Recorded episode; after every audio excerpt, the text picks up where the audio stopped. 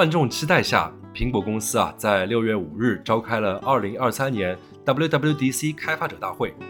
这次 WWDC 的重头戏啊就是 Apple Vision Pro，苹果的新一代增强现实头戴式设备。苹果啊它自己叫做空间计算设备。距离上一个 One More Thing 已经过去了足足六年的时间。Apple Vision Pro 它会是一个革命性的破局者，还是窗里面积灰的玩具呢？如果是前者，为什么这一次是苹果能够做成这件事呢？这一期啊，我们请来了在 AR VR 领域深耕多年的老兵纪文，和我们一起聊聊本期的 WWDC，聊聊 Apple Vision Pro 乃至整个 AR VR 行业的过去、现在与未来。这里是牛油果烤面包。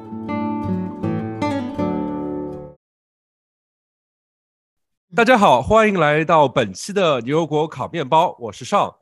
我是 Wendy，我是 Cat。哎呀，今天啊，我们又到了我们牛油果烤面包的传统异能 WWDC 的吐槽评价环节啊。但是不同以往，今年的 WWDC 终于稍微有点料了，因此我们就请来了一位特殊的嘉宾，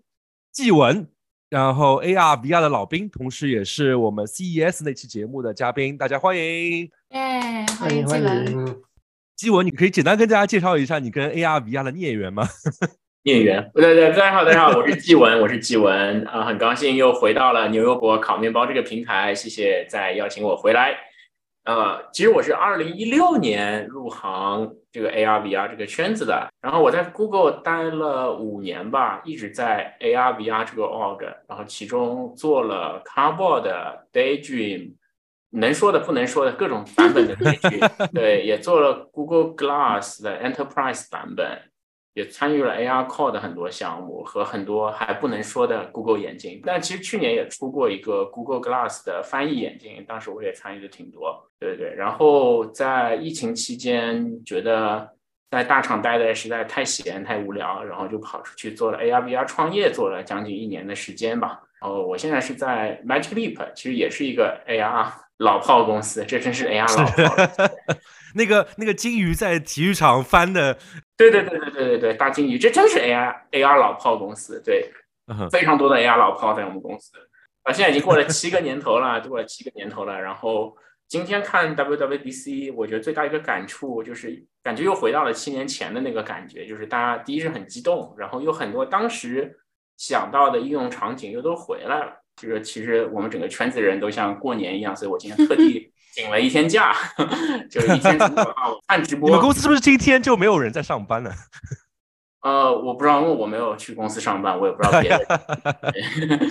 对对对，但但我我我个人的话是完全就把自己的时间完全腾出来，这样我可以全身心的去跟大家去讨论啊这个行业大家今天的观感。对，就早上的话，我是跟一些朋友在一个朋友家里面，十个人吧，大家真的是一起坐下来，一边喝酒，早上开始喝酒，对吧？就全部请请假了，是吧？真的跟春晚似的，全都请假，就跟看团圆饭。对对对对对，然后大家就坐下来去看这个东西，然后一边看还一边聊，也认识了很多新朋友。对，我觉得是一个挺好的机会。然后下午又继续聊，继续吃饭，一边吃一边聊。对，然后聊聊完了，晚上再给我们做节目是吧？对，这样我才有有料嘛，对吧？这样也就准备了一天了，准备了一天了。对对好好好，那我们非常期待。那我们先卖一个关子啊，我们为什么要请一个 AR VR 老兵来这期节目呢？我们先卖个关子。啊 我我们我们先谈一下 WWDC 是吧？这个今天又宣布了新的 Mac，宣布了新的什么 iOS 啊、iPadOS 啊、WatchOS 啊。那这些东西大家觉得有什么想要吐槽、想要聊一下的吗？呃，我我说一下我的观感。我其实这是我老实说第一次，就是把 WWDC 的 Keynote 从头看到尾。其实我以前也没有花这么多时间去看。以前没请假是吧？对对对，以前没请假。对，但是今天这个比较有意思。我我不知道以前是不是这样，但今天它是上来就开始放广告，就前一分钟就是说 MacBook Air 十五寸怎么怎么的，特别好，买买买。我说。对呀，太想我太想要这个了，对吧？我就要这个，我别的都不要，我就要这个。当然，刚才也讲了很多，我就觉得他一上来那个是非常强的，有一种呃带货直播的感觉，带货直播的感觉。加州，加州库布提诺，家人们，我库克给你们上链接，新的 MacBook，真的真的真的真的，就一二九九是一二九九，我可能记错了，买不了吃亏，买不了上当，鹅味精。我我当时看完我也好想买啊，有点 购物的冲动。对，是是，就挺因为 WWDC 传统来说，这个会是针对苹果的全球开发者的论坛，它不是一个传统来说，它不是一个硬件发布会。但是它上来就猝不及防的跟你播了三分钟的 这个硬件广告，我就嗯有点奇怪，对。对，后面就回到那个 调性了。对对对，后来就，而且我们还以为是不是我们走错台了，是吧？好像也没出过以前，那好像也没走错台，对对，这确实有点奇怪这个操作，对。但是后来又讲了 iOS 啊，就一个一个产品线讲过来嘛。没有留下深刻印象，不是想买 Air 吗？对我，当然我因为我们这个就是一群呃 AR VR 的老兵坐在一起，然后其实当时就已经聊开了，就是每个人都在自我介绍，大家自己是做啥的，然后对下面他们要讲的事情有什么样的预期，对对对，然后就是带货就是那个背景音，对对对，可能就前两分钟带货，我认真听了一下，对我我觉得那个十五寸的 MacBook Air 呃打动我了。对，后面就完全放空。那 Cat Cat 一般来说，你对苹果产品很有研究，所以这一次你觉得他们的 Mac 呀、OS 啊有什么特别值得提的地方吗？倒没有说特别期待的地方。我觉得比较好玩的是，那个他他上台演示 iPad 的时候，一伸手就飞了个 iPad 到手上的那个动作，特别的炫酷。对，那个动作也很酷。对他们现在都很在乎这个视频剪辑的质量了，就都喜欢做特效了。这是过往就是现场，好像 Steve Jobs 这样在台上是做不出来的特效啊。现在反正媒体来了，也就是让他们坐一起看视频，而不是看真人，所以就就可以做很多种东西。我记得去年的时候，还是那个镜头突然什么，他们那个 Apple Park，然后升到海底面有一个什么基地之类的事情。对，就穿过它中间的那个大水池，对吧？然后直接穿到大水池的底下去。哎，我发觉我们在聊的内容都好浮夸，又在那边聊带货这个形式，又在聊他们视频剪辑，好像没有人在乎他们系统加了什么新东西或者硬件怎么样。可能最大的变化是他们终于完成了整个 Apple 呃芯片的迁移吧，就是连 Mac Pro 都改到 Apple 自己的芯片上去了，那就所有的产品线都是有 Apple 芯片的版本了，就没有再用任何的英特尔的芯片了。不知道还有没有老版本的机器还在售卖的是 Intel 的，但至少你要选最新版本的，一定就是 Apple 自己的芯片，就 Mac 补完计划。对，不过新去年出的是去年出的吧？那个 Mac 就 M2 的 Mac 真的是非常厉害，就是它那个电池就感觉是不是同一个时代的产物那种感觉，它的能耗。对，以前经常电脑太发烫。然后我觉得比较有意思的软件，可能就是。现在 iPhone 把这个 Facebook 以前做的 Portal TV 的功能给做了，就是那个自动跟踪的功能。对对对对对，而且就是说，第一，它可以把视频会议的屏幕投屏到你的电视或者 Apple TV 介质的任何外接显示器去。这个呢，我一直觉得是个功能缺失来的，对吧？就为什么我 FaceTime 我已经坐在沙发上？我对着一个有 Apple TV 的大电视，为什么我要拿着一个小小的手机在这里 FaceTime 呢？这不合理，对吧？我就应该能够投屏上去，我不介意拿着这个手机来作为就我本地的摄像头，对。但是我很乐意的把它投到一个大屏幕上面去进行对话。那现在它就一次性把两个问题都解决了，呃，其他人的脸就投到大屏幕上去，然后手机呢也可以直接就是挂在电视机的前面，然后用它的广角来自动追踪我。这个感觉跟去年也是一脉相承。我记得去年好像它加了一个功能，是可以把手机贴在非常不合理的贴在那个 Mac 上面做一个高清摄像头。对，我就有这个东西。哦，OK。对，因为我觉得那个贴在 Mac 上有一点点脱裤子放屁的感觉，因为已经有摄像头了，它只是给了我一个更高清的摄像头，但是被压缩过之后，我真的需要那么高清吗？对吧？就是这个是一个边际效益递减的优化，但是应该所有人的电视机都没有摄像头吧？所以我觉得给电视机加一个摄像头真的是一个非常好的功能。对，反正 Meta 它的 Proto 也停产了，这样一个市场空缺就让给 Apple 吧。另外一个，他们我觉得加出来一个可能有一些讨论度的功能，就是 AirDrop，包括就分享东西可以通过近距离的，我不知道是不是 NFC 啊，然后就是两个手机啪贴一下就可以传输的文件。我觉得也算是一个小痛点吧，因为大家用 AirDrop 很多时候会碰到问题，就是哎，我就在你旁边，那我找不到你啊。或者是在地铁这种场景下面，一大排大家可以开着 AirDrop 的那些内容，不行，特别怕什么一不小心点错人之类的。对对对，那种尴尬。哎，这个让我想起，我不知道你们 二十年前有没有用过手机，以前有一种红外的传输，这个感觉回到又很复古了。嗯，但是它的速度高很多，就红外的频率是就是那个零一零一零一的频率是有上限的。嗯，我期待这个 Name Drop 的东西能够干死二维码。因为我觉得二维码扫码其实真的是一个很落后的东西，但是就就在某些地区非常热门，还整天有人问为什么国外不用二维码，我就觉得就就赶紧干死二维码。但是我觉得这个还是又难吧，因为毕竟也不是所有人会用用苹果设备嘛。嗯，对，二维码还是便宜吧。是的，那似乎好像值得聊的就这些东西了。差不多，我觉得总结一下观感，就是平时的话，它这样一个发布会会放两个小时，然后每一个产品都讲一讲，你就觉得到了一定程度会觉得挺无聊，你就想看一个八分钟速看之类。但今天他把这些内容压到六十分钟左右，六十可能八七十分钟吧，感觉其实前面这个小时他走的还是非常紧凑，就很明显，他差不多讲到 Apple Watch，你说哦，好像所有产品都讲了一遍了。哎，还剩四十多时间，对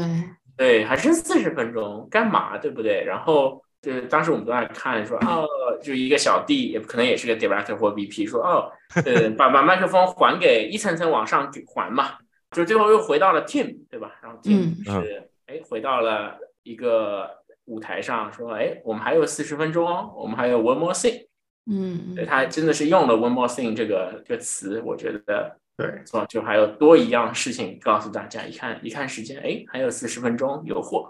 上一次 One More Thing 是什么时候？然后可以跟大家科普一下，就是我觉得是早在乔布斯时代吧，就是 WWDC 这个发布会就有一个，也可以算是个传统吧。就是简而言之，就是卖个关子。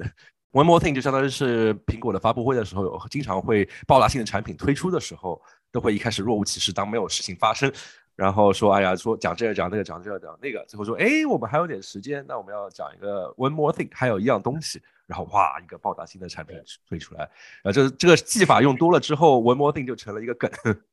对我搜了一下，那个上一次 one more thing 是 iPhone X，二零一七年，已经六年了。哦，对，它发布完 iPhone 八，对，然后再上一次是一五年 Apple Music。然后也是 Tim Cook announced，然后再前是 Apple Watch，对，一四年，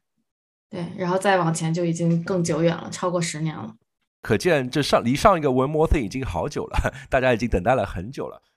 那么今年我们的 One More Thing 终于等到了什么呢？啊，这是传闻已久的这样的一个，嗯，它怎么这定义？它叫自己虚拟现实头显嘛？就是学术上的定义是是什么？就它的产品名字叫做 Apple Vision Pro。其实大家已经聊了好久，我觉得现在互联网这么发达之后，因为之前 One More Thing，特别是很早的时候，One More Thing 可能大家都是没有猜到，真的是一个保密工作做的特别好，哇，突然出来一个东西，大家大吃一惊。但现在这个互联网时代，其实大家已经全部都猜到说今年会推出这样一个头显。那纪文可以跟大家简单介绍一下这个头显的大概的介绍一些什么内容？对，这个头显其实刚刚你聊到定位的这个问题，我觉得很有意思。当时他的发布会的原话叫做 "We're redefining the augmented reality headset"，他把这个头显就定义在 AR 头显的这个范围，增强现实而不是虚拟现实。对，它是增强现实。它整个发布会应该从始至终没有提过虚拟现实和 VR 这个概念，应该一次都没有提过。呃，而且这个事情应该是 Tim Cook 其实很多年前就讲过，说在我们眼里只有 AR。哦，对。但是呢，在另一边，其实你们可以看到，在呃 Meta Meta Quest Pro，他们其实做的一直是 VR 的东西。嗯。然后 VR 加上了 AR 的功能，但他觉得这是个 VR 头显，有 AR 功能。苹果这边叫做我就是 AR 头显，但实际上它底层的技术逻辑是一样一样的。那其实结果就是苹果现在给 AR 头显重新做了一个定义，然后这个定义是说，只要你在头显里的人能看到外面，外面的人能看到头显里的人，它就是一个啊不把你的虚拟世界和真实世界隔开的这样的一个应用，它就叫做增强现实头显。这里可以做一个小小的科普啊，就是虚拟现实和增强现实的区别。当然，我可能说的不是最专业的，但是虚拟现实相当于是你戴上这个头显之后，你就看到完全是虚拟的空间，跟现实空间就没有任何关系了。这样的话，比如说很多时候有就是有沉浸式游戏，或者说是三 D 空间的沉浸式体验的互动电影，可能是这样一个范畴。到包括一开始的时候，呃，Meta 或者那时候 Facebook 公司推出的 Quest，一开始就是主打这样的一个概念。然后 AR 呢，就是增强现实，就是你还是可以看到你周围的空间，就是周围的空间还是以你所在的这样一个空间，你家里面啊桌子啊椅子为主，但同时把一些虚拟的东西投射上去，就是 VR 相当于是以虚拟为主，然后 AR 的话则是以真实为主，虚拟东西放上去，就包括现在可能最近几年有聊流行一个概念叫 MR，是 Mixed Reality，就可能把这两个边界模糊起来，包括像 Meta 出的那个。Quest 头显，它有通过摄像头，这样的话，它有个叫 Path Through，就是你也可以看到外面的是什么样子，是差不多这样一个一个区别。哎，刚刚纪文你提到过，我觉得有一个很有趣的 Apple 自己的定义是说，你能看到外界，同时外界也能看到你，就是你能看到外界这件事情，其实看到其他头衔也开始在做了嘛，包括 Meta Quest 都可以做到这个事情，但是外面能够看到你这件事情，好像这一次是。Apple 第一次提出，就是真正做出来这样一个东西。对他们这个产品叫做 Eye Sight 因为我们这是一个语音节目，那我们可以解释一下，它其实在这个头显的前面还有一块显示屏，它除了你里面的人有一块显示屏可以看到外面，它在外面还有一块显示屏，可以让处在头显以外的人通过这块显示屏看到佩戴者的眼睛。这个它，我们可以到时候再仔细看一下它的技术，但是应该就是以一种这种啊拍摄视频的方式，把你的眼睛投射到外面。这样的话，它其实讲了几个用例，就是说，如果当你你里面的人能看到外面，就会把你的眼睛显示出来。但它也有一个功能，是可以把里面完全和外面隔绝开来，你进入一个其实就是 VR 的模式，但它不这么提，就是你进入更沉浸的模式，它就会把你外面的眼睛关掉。那外面人就知道你看不到外面，好像不是关掉，而是显示出一个模糊的一个一个光影的效果。还有一种虚的模式，好像有三种。对对，所以就是说，你通过这个眼镜看进去是同步的，和这个人实际看到的东西。就这个眼睛，这个人佩戴者的眼睛打开，你就看到他眼睛；佩戴者的眼睛看纯的虚拟世界，你就看不到他的眼睛。所以这个是一个挺有意思的互动，对。我我可以描述一下，就是我看那个一开始那个发布会的时候，感觉就像是那个佩戴者戴了一个滑雪护目镜，然后就是不是一个完全遮挡住的滑雪护目镜，就是你感觉好像它就是戴了一个半透明的一个玻璃，透明度可调的感觉。对对，然后然后所以一开始我在看那些视频的时候，我都不知道说哦。原来它那个是做了什么光学的设施，所以导致，哎，虽然你是一个增强现实的头显，但是你可以，它是半透明的，所以我可以看到它背后的眼睛。但后来慢慢介绍的时候才知道，哦，它其实不是一个半透明的东西，而是通过内部的捕捉，然后前面是一块显示屏。但是对外面的人看起来就感觉好像就是你看到那个佩戴者就是一个戴了一个半透明的一个一个护目镜，他平时的眼睛就是你可以看到他。是的，是的，是的。就这个的话，坊间的传闻是说，这个功能是 John Ivy 在离开 Apple 前强烈要求加上的。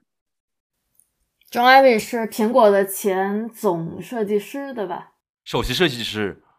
首席，对对对，首席设计师，嗯。从我们这些工程师的视角来看，做这样的功能还是挺神奇的，因为你会觉得它这套解决方案一定不便宜，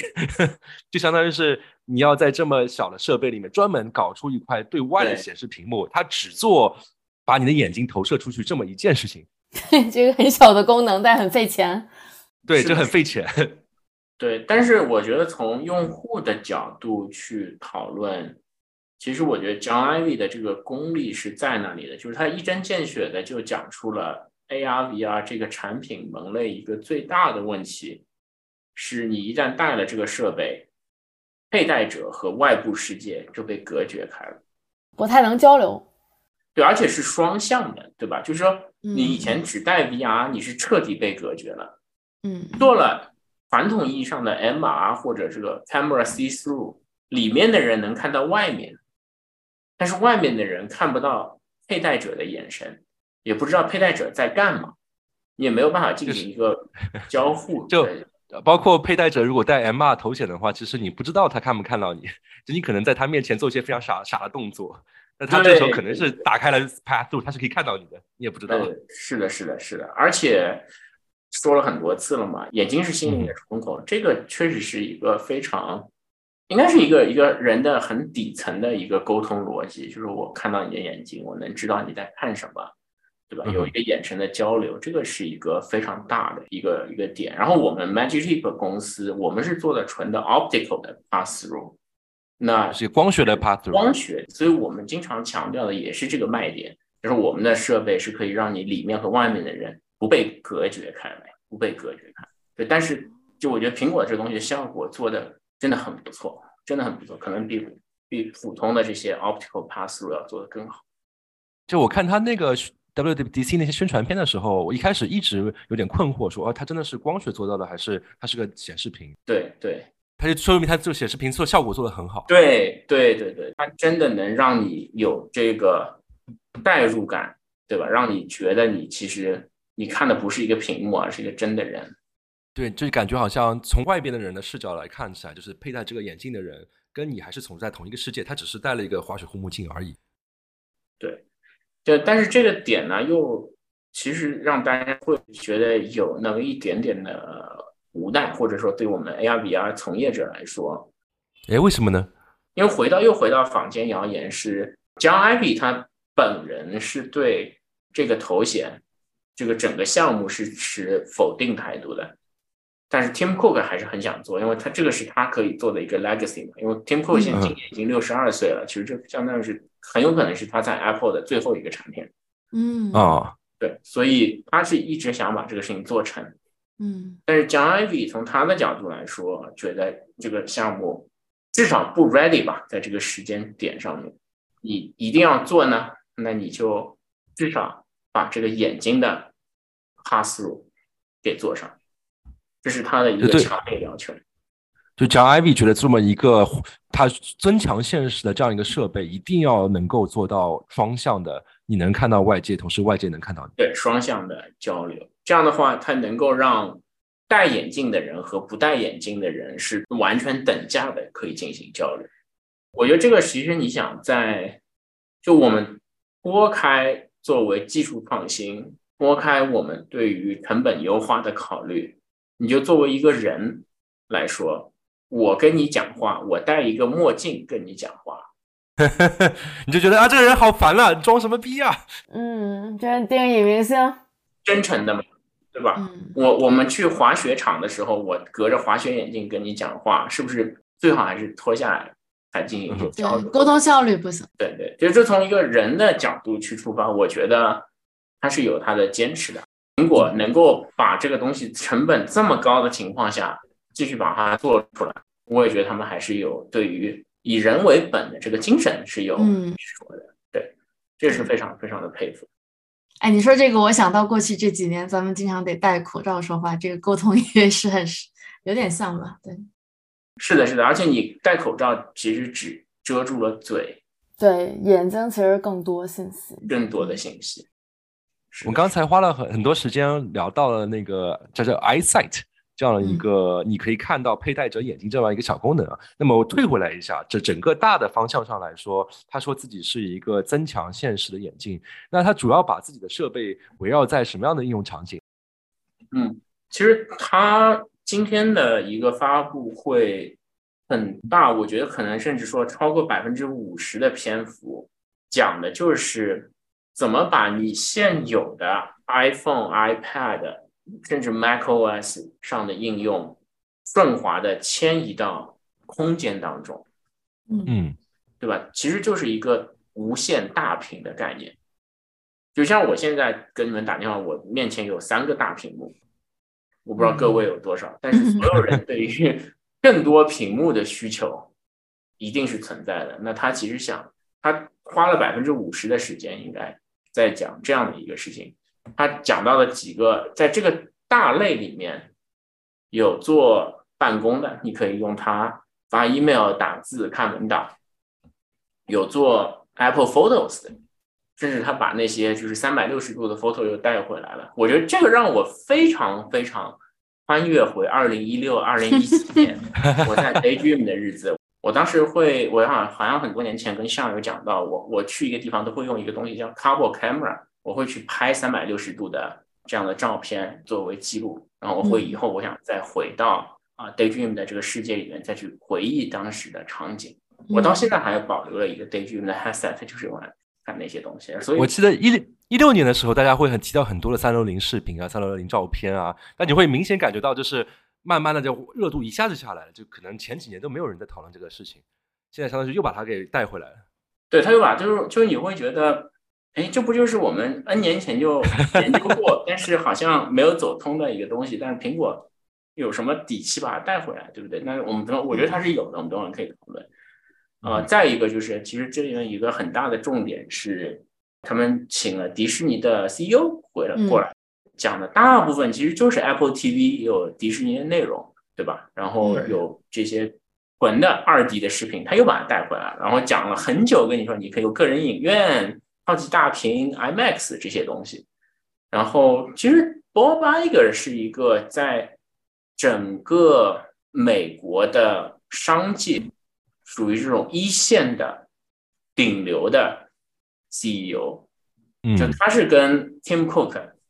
黄仁勋、Elon Musk 一个级别的最顶流的就是小小扎这种人配不上他们这种这种这种级别。这是你说的，不是我说的。其实应该，应该我觉得小扎也是这个 Class A 吧，也我觉得还是 Class A 的。对。然后之前大家坊间流传说小岛秀夫会去上台。哦，所以他这次真的有上台。对对对对对，上台没有，但是没有上到哎，就是这个 AR headset 的东西，大家很期待小岛秀夫来做一个 AR 游戏，对吧？让我们体验一下，可惜还没有。但是等这个 Bob Iger 上台之后，我说哇，那就轮不到小岛秀夫了，对吧？这个海量的迪士尼内容，而且迪士尼其实这里可以插播一个背景，其实我们跟迪士尼有过挺多的合作，就是迪士尼对于新媒体，尤其是 AR 新媒体的这个探索，并不是第一次，而且他是一直常年的在这个领域里面做探索，所以他出来讲这个事情，我觉得完全不意外。包括之前 Quest 里面有几款比较受欢迎的体验吧，也不能说是游戏，就是迪士尼做了嘛，就是星战，比如说星战，你跟达斯维达要怎么样一下，就一个十几分钟的一个体验。是的，是的，包括他甚至可能很多人不知道，他们其实和 Lenovo 一起出过一个联名的 AR 头显，然后你可以玩光剑，你知道吗？就是那个头显就是为了玩玩光剑是吧？但是那个体验就很一般。但是 anyway 吧，就是说，我想强调说，其实迪士尼是一直在看好新的这样的一个内容平台，然后他会首先，他第一个是他他把所有的二 D 的内容全搬过来。但是你在发布会里面，你也可以看到有一个最经典的是，它有一个，就是他他会把 What if 在里面讲，然后会做成把那个它不只是二 D，他把那个东西建模做了一个三 D 可交互的。然后有一个特别牛逼的是，他做了一个算是 demo 吧，但是你可以把手伸出去，然后会有一个手环飞到你的手上，然后做了一些游戏性的交互，而且这只是个 teaser，我相信他们之后会投更多的资源。在里面去做一些轻交互的互动的啊，这样的新的内容的探索。就是我我看那一段的介绍，我的一个印象深刻的就是他们可能在至少这个阶段还是以他们大量的二 D 内容为核心，它是相当于是一个播放器。但同时的话，他们附加了一些虚拟现实的一个环境吧。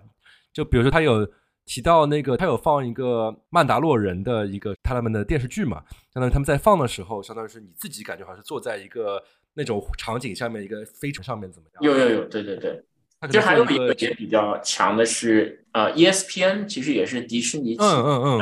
呃运动频道，然后它有一个是真的是用三 D 重建了实况的比赛比赛，对，这很酷。但那个我觉得是至少目前看来可能是 demo 为主吧，一个一个原型为主。哦，没有没有没有，那个离落地很接近的，哦，是吧？对对对，就是这可以介绍一下，就是是它相当于是把那个篮球比赛的一个三 D 场景，相当于是微缩在你的桌子上面，对对对可以自己俯身去看，哎，那个灌篮是这么灌进去是的，是的，是的，是的，就这个的话是其实主要还是用三 D 不是三 D 统是 computer vision，就是计算机视觉的技术，可以现在基本上在这样的运动场里面，其实你想全美就那么几百个运动场，其实你去嗯估这样比较高端的 CV 摄像头，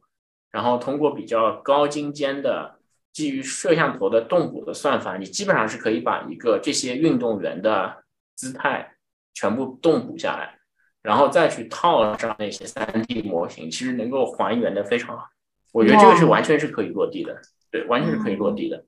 可是它是直播吗？还是说只是回放的时候哦可，以直播，对，很厉害。那那就非常的 fancy，我就觉得它整个叙述就是一种进可攻退可守的一种一种叙述，就是我们最底线的就是，哎，我们那么多的二级的内容都可以在这么一个大屏幕上面播放，这是底线。那么再往上加一点呢，就是播放了那个播放器外面那些环境，我们可以针对你播放的剧集有一些三 D 的克制化，你有些简单的交互，然后再往前进一步，可能就是你刚才提到的 ESPN 的打篮球这样，它就是一个完全的一个三体化了。是的，是的，是的，这很酷哎！我这样我还需要去现场，就真的只是感受氛围。我觉得那氛围马上马上不需要到现场感受了。对，会有这种可能。就是其实我觉得他这个思路，其实我们在很多年前做 Daydream 的时候有有讲过。我们当时提的一个比喻，就好像你从黑白电视转成彩彩色色电视的开始的时候，可能你大部分时候，你不能说我卖一个彩色的电视只能看彩色内容，不能看黑白内容。对那你一开始的片源就会非常非常少嘛，对吧？对那他说我我现在卖一个三 D 的沉浸式的头显，我其实如果只能局限在三 D 的内容，那我的应用场景就会非常少。但它现在能把所有的二 D 的内容平移的顺滑的接过来，这个非常强。那嗯之前为什么就 Daydream 也做过类似的尝试，Quest Pro 也做过类似的尝试？这里面很核心的一个点是说，那些头显的分辨率不达标，分辨率不达标，也就是说，你把在甚至在 Quest Pro 这样，包括马上要出的 Quest 三那样的头显分辨率，你把一个二 D 的应用搬过来，你的体验是非常非常差的，嗯因为你的分辨率不够。他们这今天应该没有具体的讲参数，但是坊间传的是单眼四 K，四 K 乘以四 K，然后再乘以二，这个是非常高的一个分辨率。那在这个分辨率下，相当于你可以达到人眼零点八的视力，裸眼视力，然后你其实可以看非常多的二 D 内容。它把分辨率做到足够高之后，从亮点变成了质变，让你我觉得也可以体验二 D 内容。对，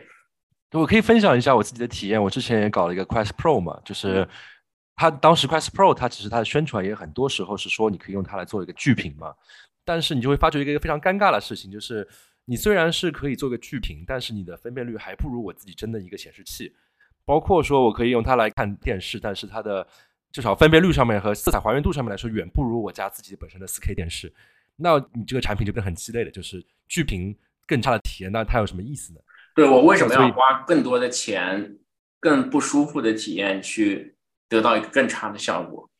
而且像比如说我家里面的话，像很多人现在家里面其实都会买一个二十七寸或者三十二寸的一个显示器，已经有这个东西了。包括很多人的家里面都会已经有一个六十五寸以上的四 K 电视了。那么对于你来说，你你除非做的比他们更好，不然的话你是不能替代他们在我生活中的用力的。对，那就是说它现在是单眼四 K，到底分辨率够不够？因为现在我们也没有看到它的实际设备。我相信过几天，如果媒体把这个新闻稿或者新闻的 YouTube 视频发出来之后，我们可以再关注一下。对，甚至等到开发机拿到手上了，大家可以再 关注一下。所以所以总结一下，就相当于是它整个头显的这样的一个设计的思路，就是说，哎，我们现在三 D 的内容其实没有那么多，那么我们就把它好好的做成一个空间中任意可以摆放的大型的二 D 的屏幕。对，但是而且它通过自己强大的芯片能力，把这个分辨率做上去了。其实可以，我我基本上可以说它的呃硬件能力应该是领先整个业界两到三年吧，我觉得。嗯。所以就是很很关键的点，就在于这样一个通过头显实现的空间中任意的屏幕，是不是体感上来说比现在已有的那些放在桌子上、放在客厅里面的那些屏幕要更好？对，我们知道 Quest Pro 这个量级的体验不够，但它把这个分辨率提升了四倍之后，哎，或许就够了。而且听说试过的人是说够了。就是他这次的这个头显卖的特别贵嘛，它是三千三千五美金的这样的一个定价嘛。但是很多人会说，哎呀，你这个不要看它这卖这么贵啊，它这样一台显示器、一台电脑，再加上一个电视啊。但是关键点就是在于它是不是真的能够替代这个电视？是的，是的，是的。就如果三千五可以替代一台 MacBook 加一个显示器，那你觉得这个 value 是是 arguable 是是有的？但是就是看真的，它到手上的时候，那个感受是不是更好？那就让子弹再飞一会儿，飞几天 啊？对对对。而且我觉得苹果在做这么一个空间中任意存在的屏幕的时候，我觉得它还真是很多细节、小细节，我觉得还是令人感动的。包括我看他有提到说，哎，这个屏幕他认为是一个物理存在的一个东西，所以导致你在把这个屏幕放在桌子上的时候，你可以看到它下面是有阴影的。它在它在桌子上面会是有一条小的阴影，就是感觉哦，它真的是一块物理中存在的画。对的，非常重要，非常重要。而且这个也是属于我们从工程师视角来看，就是很难做，并且很没有必要的一个功能。我觉得倒是有必要吧。其实，嗯，你用很多 app，就是你真正看屏幕上很多东西，它还是 make sense 的。其实可能你很少去关注这种细节。对，可能大脑就是这些。阴影你可能平时不会注意到，但是潜意识中会觉得，哎，真的这个东西如果没有阴影的话，就好奇怪，它到底是不是我空间中的一部分？对，你就知道他多花了一些钱在干这种事情。你那三千五百块里面，对。而且包括我看它里面有另外一个场景也是挺酷的，就是相当于这块大的屏幕，到时候放电影的时候，它其实周围的环境会有一个变暗的一个效果。变暗，对对对，有些特效。就相当于是说，不仅仅我关注这块屏幕里面发生的数字世界的事情，同时我也会考虑到每次我在做这些事情的时候，它对于这个物理的空间是什么样的影响。我觉得你说的那个能不能顶一个大电视的经济开销的话，还要看是你一个人用的电视。还是几个人用的电视？你说我喜欢一家人坐在一起看一个电视，然后你每一个人现在都要换成一个三千五百块的。像今天看春晚，这十个人就要三万五了，这可有点过分了。那这样看来，对于普通家庭来说，看来电视机还是不能被取代啊。对对对，还有一段距离。我觉得可能过几年，等等着摩尔定律吧，就是这个东西的成本隔多久，两年会减半，每两年减半一下。还是有有希望的，还是应该乐观哈。当年特斯拉刚出来的时候，好像也没几个人买得起。然后包括那个就是代替电视机这件事情，我看他还提到了一些用例，他特地提到了远程工作的时候，就相当于是一个女生嘛，在一个好像 Airbnb 里面，她把那个东西拿出来，然后有个大屏幕，跟什么周围的同事在那边打电话，什么什么看 PPT 什么之类。我记得其实几个月前少女好像就讲过这个，你觉得这种它的未来就是 productivity tool 代替大屏幕，这不就是你想到的那个 use case？是是，但是从我视角来看，我觉得这次的整个说法其实跟当时 Quest Pro 推出的时候，他们那个主要的围绕的这些用力其实都非常的像，差不多是差不多。但是我自己用过 Quest Pro，包括比如说我要去远程办公的时候。或者说是在飞机上面，这两个用力其实在这次 WWDC 都提到过了嘛。嗯，然后但是觉得有几个问题，然后第一个问题是，真的那个设备还挺大的，就就你电脑的话，你其实可以折叠起来，然后放在小包里面，其实没有什么问题。但那个头显其实是个，它它因为可能是因为结构的原因，它就是这么大，像你头这么大的一个东西，它其实不好折叠。对，另外就是你跑到星巴克或者在飞机上面，你戴这个头盔戴在头上，你是会承受巨大的社交压力。就会在想旁边的人看你时候，就那种看外星人的感觉。习惯就好。以前很多人骑摩托车的时候，很多人还戴那头盔呢。嗯，但是现在当然是那个 Apple 的这样一个头显的一个区别是在于，至少外面的人可以看到你的眼睛了。嗯，就是跟你不是隔绝了。哎，像他这次还提到一个用例，其实我也注意到，就是他说他可以用这样一个头显来做个摄像机，它可以来拍一些三 D 的照片和摄影。我觉得这也是比较有意思，因为我之前我自己做了一些简单的研究，就发觉好像现在市面上的三 D 的照相机其实很少，非常少，很多都是工业级的。对对对，为什么这个东西这么难呢？是这样的，就是说三 D 有分两种，一种是类似你就左眼拍一个，右眼拍一个，嗯，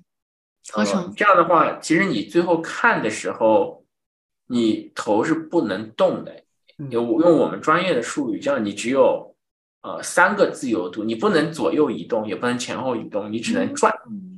这样的话，其实能看的内容是很有限的，它并不是真的把你这个事件完全的捕捉下来。嗯，有点哎，就这个用用就有点像我们平时去看的三 D 电影，嗯它可能会让你更不舒服的同时，并没有让你带来特别多的价值。嗯因为你可能会说，平时的三 D 真真实的世界，我可能头稍微变一变，那我就从另外一个视角看这个物品。但是三 D 的摄影它不能做到这一点，就是我身体侧一侧，但它还是之前那个视角。是的，但是呃，实际上呢，当你有足够多的信息，你通过包括现在其实，在 AI 界其实很火的，比如说 Nerf 啊这样的一些基于 neural network 的算法，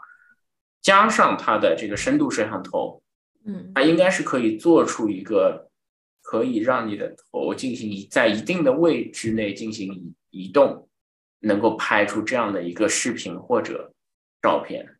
它其实更多的是对于你当时的这个场景进行一个三 D 的捕捉。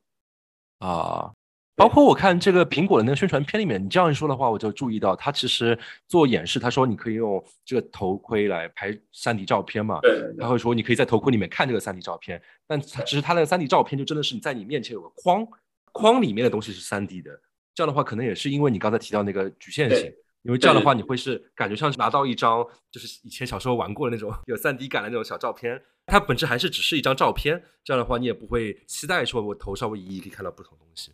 它那个我我觉得应该是可以让你的头移动一些，不然的话，这个应用场景其实还是有点弱的。啊。不过我看那个宣传片里面那个拍摄的过程也挺尴尬的，就是他的女儿在那边玩，然后他自己就戴这么一个头盔，感觉像是一个极客一样在那边拍，就还蛮奇怪的。对，其实这个可能是现在很多人对苹果的这个头显的一个很大的吐槽点，嗯就是说它的很多的应用场景是基于你这个头显戴着是不会脱下来的，长时间佩戴一段时间或者对对对对，一个小时、两个小时，直到电池用完。但是呢，这个头显你说它做的有那么小巧精美，能让你戴这么久吗？嗯还是存疑的。就是从一个是从舒适度的角度来说，一个是从它的外观的让旁人的可接受角度来说，它有多重来着？它有说吗？三百克好像这个可能可以再复盘一下啊，还比很多头显要轻。还有一个很大的大家的一个槽点是说，它接一根电源线，嗯，但是有个尾巴这。个对，但这件事情确实是一个正确的选择，只能说是一个正确的取舍。因为这个事情其实 Matchlip 也讨论了很久很久，就说当你要把所有东西都放在头上，它在当今的技术条件，你一定会把它做得很重，就做会做成 Quest Pro，Quest Pro 好像是七百多克嘛。戴完之后，所有戴过 Quest Pro 的人，没有一个会觉得它可以戴超过半小时的。但是我觉得苹果它的这个从它的工业设计和它的对于整个人体工学的掌握程度，我对它还是比较有信心的。仔细你去看它的发布会的话，你发现它的这个整个头显它是模块化的，它的那个绑带是跟手表的绑带一样，它是可拆卸的。那我觉得它很有可能的一个操作是，反正这个头显都这么贵，你买的时候你应该会去苹果商店试戴，并且找到适合你的那一个尺寸。所以还会有爱马仕的联名款的头戴吗？我觉得会有，就会有，应该会有吧。对，就是就是有个人星巴克里面装逼的时候，不仅仅戴这个头盔，他那个袋子还是爱马仕的，星巴克的王者。我觉得会，而且而且感觉它那个头后面那个，对我觉得这个是我之前没有看到过的很大的一个创新，是它后面那个材料，包括它的这个可伸缩的那个，有点像一个橡皮筋绑带，但是又 从来没见过这么样设计，感觉这个是真的是苹果的用心。对，我觉得这是它的看家本，就整个舒适度，我觉得应该是会会强很多。因为我们之前看过有一家小的创业公司做 VR 头显，他们说他们整个 VR 头显的这个会扫描你的眼睛，然后根据你的脸呃扫描你的脸型，然后根据你的脸型 3D 打印一个一个护目镜，就它这头显是一块。然后头显后面会有一个像类似海绵的部分是贴着你的脸的，然后那块海绵是可以三 D 打印的，就是那个 startup 的叫 Big Screen 它的做法。然后我觉得苹果应该会也会有好几个尺寸让你去试，让你去找到最最适合。我我觉得很有必要，像我戴 Quest 嘛，明显感觉到这个产品是根据白人设计出来的，因为它的鼻子那边留出来的空间极其大。就我们亚洲人戴的时候，根本就我们鼻子是不会用到这么大的空间，所以我在那边开玩笑说，亚洲人戴这个 Quest 的时候，你还可以一边戴 Quest 一边检查手机，因为你那个鼻子的空间太大，你可以把手机放下面，可以看到它。是的，是的。然后 Quest 其实也销量也还不错，对吧？所以其实有很多第三方的呃 aftermarket 的这种配件，塞鼻子吗？对，这个东西中文准确名字叫什么？Face cover。但是我觉得苹果有一个它太大的一个优势，它有这么多线下店，对吧？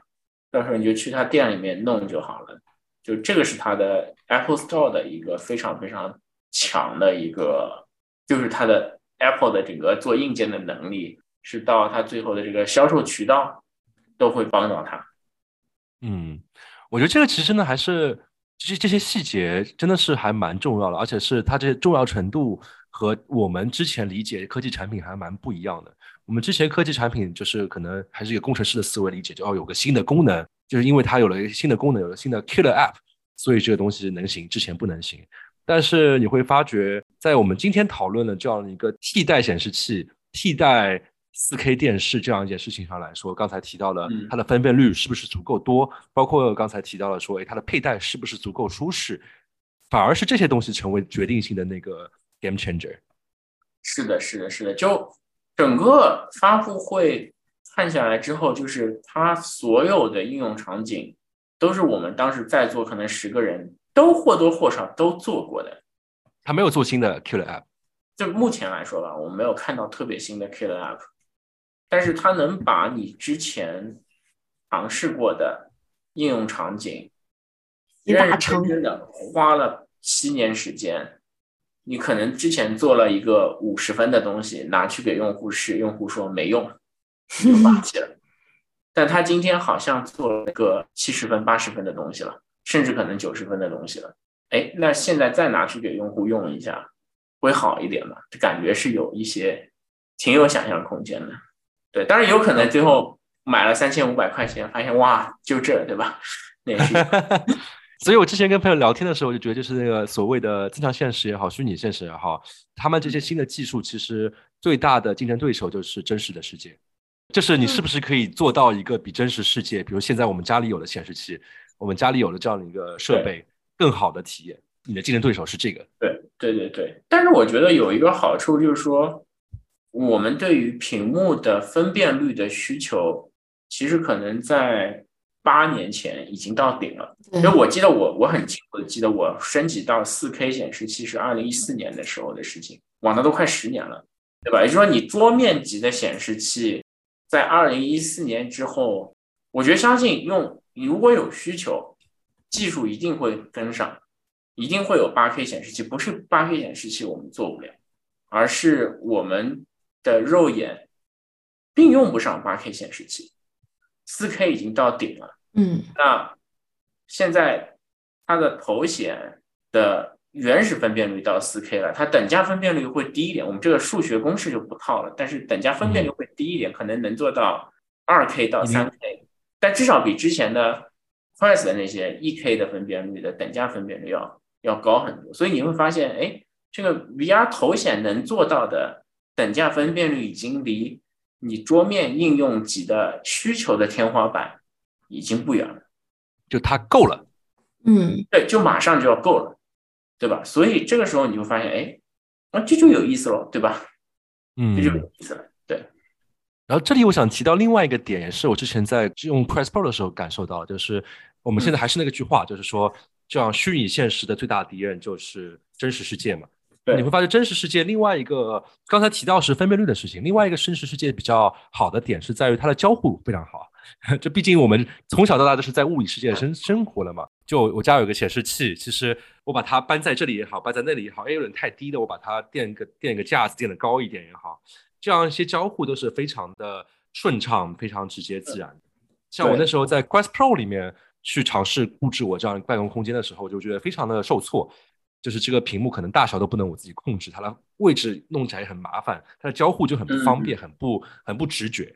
就我不知道，当然这次苹果可能也没有太多提到这方面。其实我觉得这也是一个我很好奇，到时候苹果会做得多好的一个事情。这个我对苹果有百分之百的信心啊。因为我看他他提到他的交互，其实跟现在 Quest Pro 的那个解决方法很像，就相当于是你又可以追踪眼睛，你看你出来在关注哪里，然后接下去会用两两个手指 pitch 就捏一下作为点击，然后捏住了之后往上拉，就像是拖动这样的一个操作。这个事情我是这样觉得，就是说苹果是可以垂直整合，因为苹果它不但控制了这个 VR 头显啊或者 AR 头显，它还同时控制了所有的 Swift UI，嗯对，吧？从你 Swift UI 的 widget 到你底层的这个 macOS 的逻辑，到它的这个 animation 的逻辑，都是苹果自己控制的，它可以完全垂直打通。Quest 就很尴尬，Quest 你说底层你要又是安卓，安卓是 Google 家的东西，嗯，然后做所有做 VR 公司，我包括在里头，我们也用安卓，我们有一个铁律是不可以违背的，叫做安卓操作系统不许改，因为你一旦改了，你就会陷入一个，你就是 fork 了安卓操作系统对，你就会进入一个无底深渊，嗯，对。因为你没法把你改的部分给到 Google。嗯。然后 Google 以后再改了之后，你就不断的需要去再编成一个叫 rebase，你会不断的会需要把你所有的改的东西每一年重新再改，这是完全不可行的。那所以大部分做，把应该是所有的做 VR 安这个安卓的呃 AR VR 头显都有一个铁律，叫做不允许改安卓，不允许改安卓。那你能做的事情就很有限了。苹果是可以改自家的 iOS，可以改自家的 macOS。可以改自家的 Swift UI 的底层实现，哎，那就可以把这个眼动手势识别做得非常非常的顺滑。就我感觉就是，就苹果就是因为它的这样一个上下整合的能力，所以使得它有一种近乎奢侈的能力，就是说我可以说我设计产品的时候，先去想什么是对的，然后再把它去实现。对。但是你会发觉很多，比如说刚才提到了，比如说 Quest 也好，其他的公司也好，嗯，他可能没有这个办法，说我先去想什么是对的，再去说怎么去做，而是说我能做什么，有一家公司是可以想是什么是对的哦是吗？，Google 是可以 Google 也能改安卓呀，对呀，对 Google 是可以改安卓的，对。呃，但是感觉 Google 这个公司的基因本身就是一个技术推推向，就是说我们能做什么，哎，再是说做做些什么东西。呃，我觉得这个其实在当下也没有太大问题，因为在现在的 AR 领域，其实大家用力就摆在那里，嗯弄来弄去就是这几个用力，其实没有什么说我今天还要再去问用户你想要什么，用户想要什么，其实大家很清楚，你能不能把用户的需求给实现了？芯片能不能做出来？你能不能做一个 GPU 可以推四 K 双眼的分辨率，而且不爆炸？他还提到这次有一个一个有个芯片叫 R 是吧？他会说它是两个芯片，一个是 M2，一个是 R。Right, right, right, right, right。这个我就不展开了。但是你在做 AR 的过程中，需要有很多的计算机视觉和计算机图形学的加速，所以嗯光一块 M2 芯片是不够的，所以它又焊了，硬生生的又焊了一块芯片过去。对，就两块芯片协同处理，这个太牛了，这个太牛了。我们今天还有一个苹果的工程师过来给大家分享，他是做那个电路的，然后就给大家分享了一下他们当时的心路历程，做了很久，认错，而且很牛逼，就是它整个东西是弯的，因为它整个你它是个曲面，对，其实他们真的就这一件事情，他做了好几年，就是工艺上的难度比一般的芯片要高很多。是的，是的，真的是挺复杂，而且他们就真的沉下心来。就我我觉得，其实我们做产品，很多时候，尤其做互联网产品嘛，大家其实有一个更短视嘛，就对，会比较短视，就是你去问 YC，他巴不得你是半年什么的。一两个礼拜出产品，哦两个礼拜两个礼拜验证，嗯，不行了再换一个，没有耐心。没有耐心。但是在硬件这件事情上面是完全不一样的思路。就 Google 其实真的是做了很多很，我刚才自我介绍时我说我做这么多产品，不是我能力强，是因为 Google 没有耐心。嗯 从这个产品调到那个产品，那个产品调到那个产品，哎，我就什么都做过了。对那那我感觉像 Facebook 就更是一个偏快的互联网，就是很多东西可能一个季度没有结果之后，大家赶紧换一个。对对，Facebook 更加没有耐心。感觉苹果是这对吧？不，但人家毕竟是从硬件出来的，所以就更有耐心。它的周期就是 by default 就是更长的。对对，对但是呢，就是说，但是有一件事情，就是说，你对于用户应用场景的理解到底有多准？就是说，大家都看到了说，哦，大屏是一个应用场景，观影是一个应用场景，但是你对这件事情有多大的信心和理解，去坚持做七年，对吧？就 Google 做了七个月，试了不行，可能比七个月多一点吧，可能一两年吧，对吧？然后试了一个版本，说说不行嘛。当然，可能也有公司内部政治的问题，大家都要嗯甩锅，说哎，不是我做的不好，是这个应用场景没有，对吧？回过头来看，就在这个时间点，如果七年前大家都开始干，然后都不要短视，可能大家都能干出点什么。但是这现在这当下，就是苹果把它做出来做的这么好。也还好，因为 Google 其实可能从一两年前已经开始又回到这条赛道上，对，所以安卓 XR 大家可以期待一下。啊，就做了波广告，给老农家做了波波广告。对对对，大家可以期待，因为因为这个是官宣的嘛，就 Google、三星和高通已经组成了一个新的联盟对抗他们。来对，但但这个联盟呢又很奇怪，对吧？就是然后 Quest 又在一边，甚至一样有高通，对吧？也有一个联盟，就这个就很有意思，就是大家都合纵连横，跟一家斗，你可能斗不过，还我觉得刚才提到的那个点，我觉得真的是还蛮让互联网人有所感触吧，就可能已经大过了虚拟现实这么一件事情了。就是说，苹果这家公司是能够沉下心来，花好多年把一个东西打磨好。但是，像更偏互联网的公司，包括 Google 也好，甚至 Facebook 更为极端嘛，就他们可能就是一个短平快操作为一个思想。之前可能在互联网产品上面来说，它这个方法短平快操是可以做出来快速迭代，做出来好的产品的。但是在虚拟现实这个事情上来说，我们刚刚可以提到，就是应用场景就在这边，关键就是你是不是能够做的体验足够好，好过好的超过现实。那么在这样的情况下面，短平快断换的这样的方法，可能就不再能够像以前那样有用了。是的，是的。其实这里面还想再发散一下，其实你看，OpenAI 是一个二零一五年就成立的公司，他们看说 AI 这个东西就是有一个应用场景，哇，多少年大家都不认同，觉得这个东西永远做不到，但他们就在那里，不管是爆算力也好，一代一代的去磨打磨这个模型也好，不断的慢慢慢慢去把它做做到了现在这个程度，对吧？就很多时候，它应用场景就在那里。但是你能不能有足够的执行力，去把这个应用场景真真切切的做出来，而且理解说这个应用场景需要什么样的技术能力能够做到，然后坚持的把它做出来，而且要非常的有耐心，说我做不到，我都不需要试就知道，然后你能不能把这个事情判断好？但我我不说苹果现在就一定是对的，对吧？有可能戴上苹果眼镜一看，哇！还是一坨屎，对，还是有可能的，我觉得是有可能的。但是他们能够憋七年，憋到现在，呃，没有抢跑，对吧？坚持到说，哎，我觉得这个产品好像差不多了才出。我觉得乔布斯可能还是不会把现在这个产品推出来。哦，